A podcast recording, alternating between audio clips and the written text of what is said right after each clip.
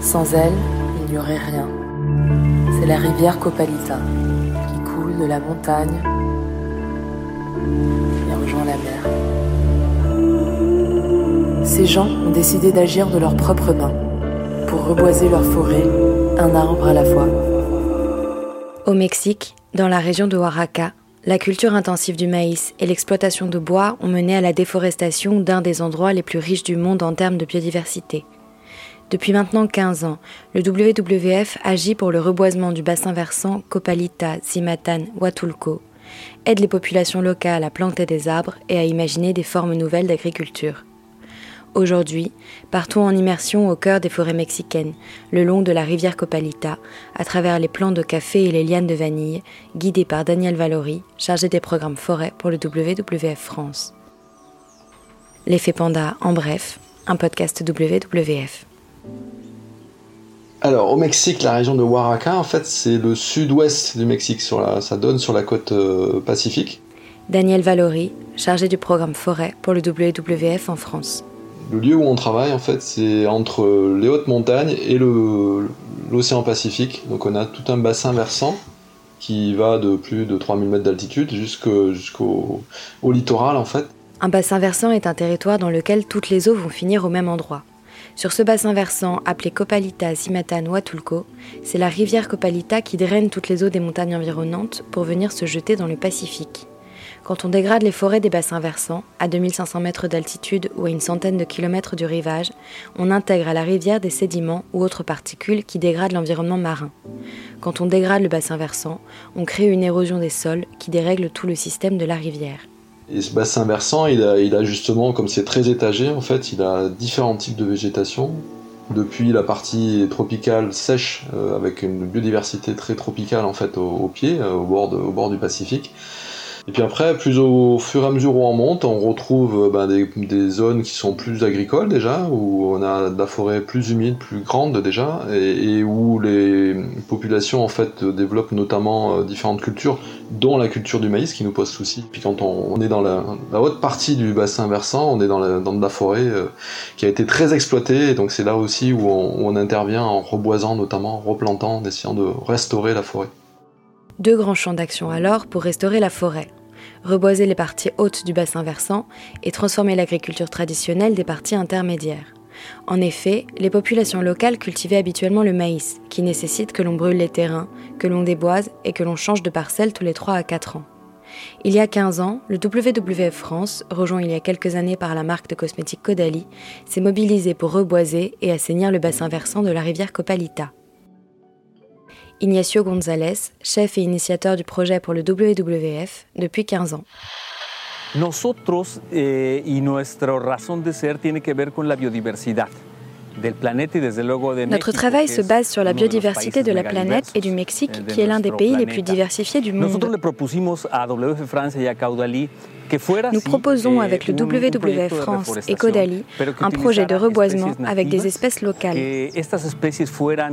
cultivadas por la gente con empresas sociales. Ces espèces sont cultivées par des entreprises sociales eh, orgánicos en la producción avec des méthodes de production biologique et une bonne gestion de l'eau.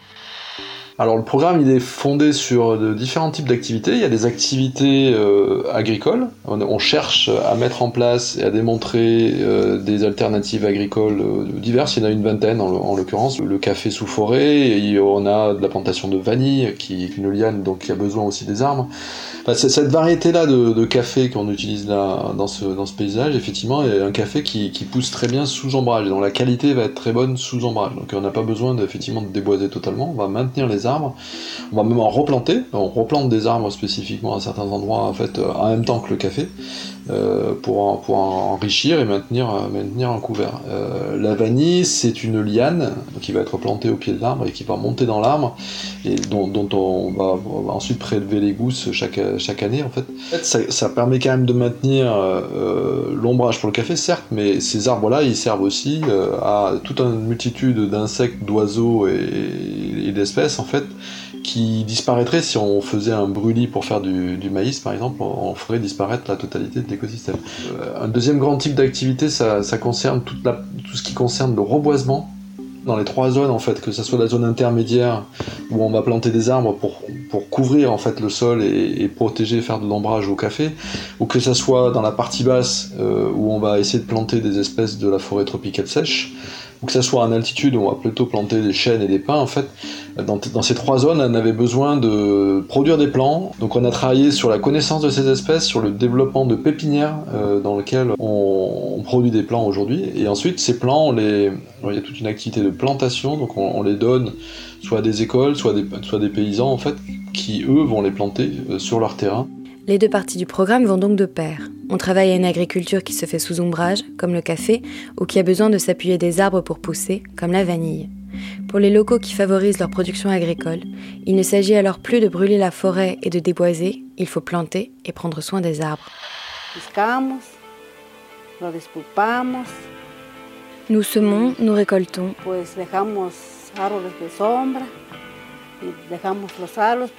Nous prenons soin de l'ombre que procurent les arbres pour protéger la forêt.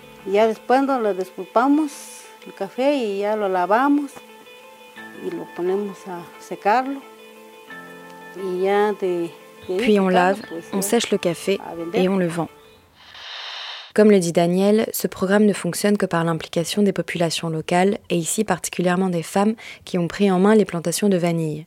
En plus de la dimension écologique, le projet revêt donc une dimension sociale, où les nouvelles plantations de vanille et de café abîment moins les sols et produisent mieux, apportant du travail dans le bassin versant qui était autrefois déserté par les jeunes.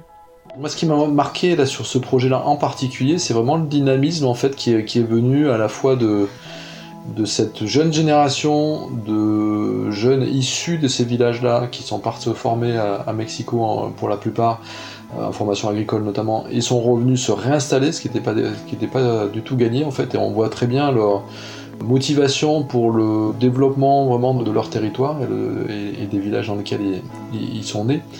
On est euh, au bout de 15 ans, progressivement en capacité de se dire on va pouvoir se, retirer de ce projet-là et on va laisser les associations qui se sont montées, y compris euh, les filières agricoles qui se sont montées, fonctionner toutes seules et ça se maintiendra.